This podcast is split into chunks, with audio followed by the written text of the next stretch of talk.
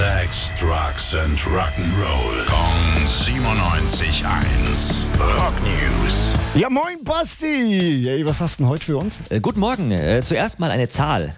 1000 Liter. So viel Brennstoff verfeuern Rammstein und zwar, halte ich fest, pro Show. Der Pyrotechniker, der hat ein Interview gegeben und dabei auch verraten, dass die Band vor jeder Tour immer zusammenkommt und äh, unterschiedliches neuartiges Feuerwerk wirklich testet, um ihren Fans immer wieder was Neues zu präsentieren.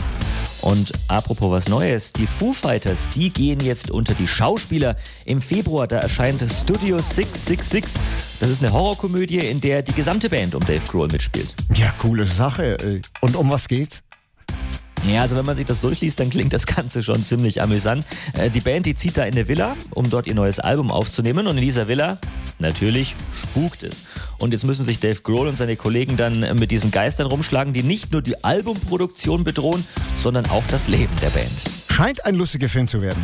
Dankeschön, Basti. Schönen Dienstag noch.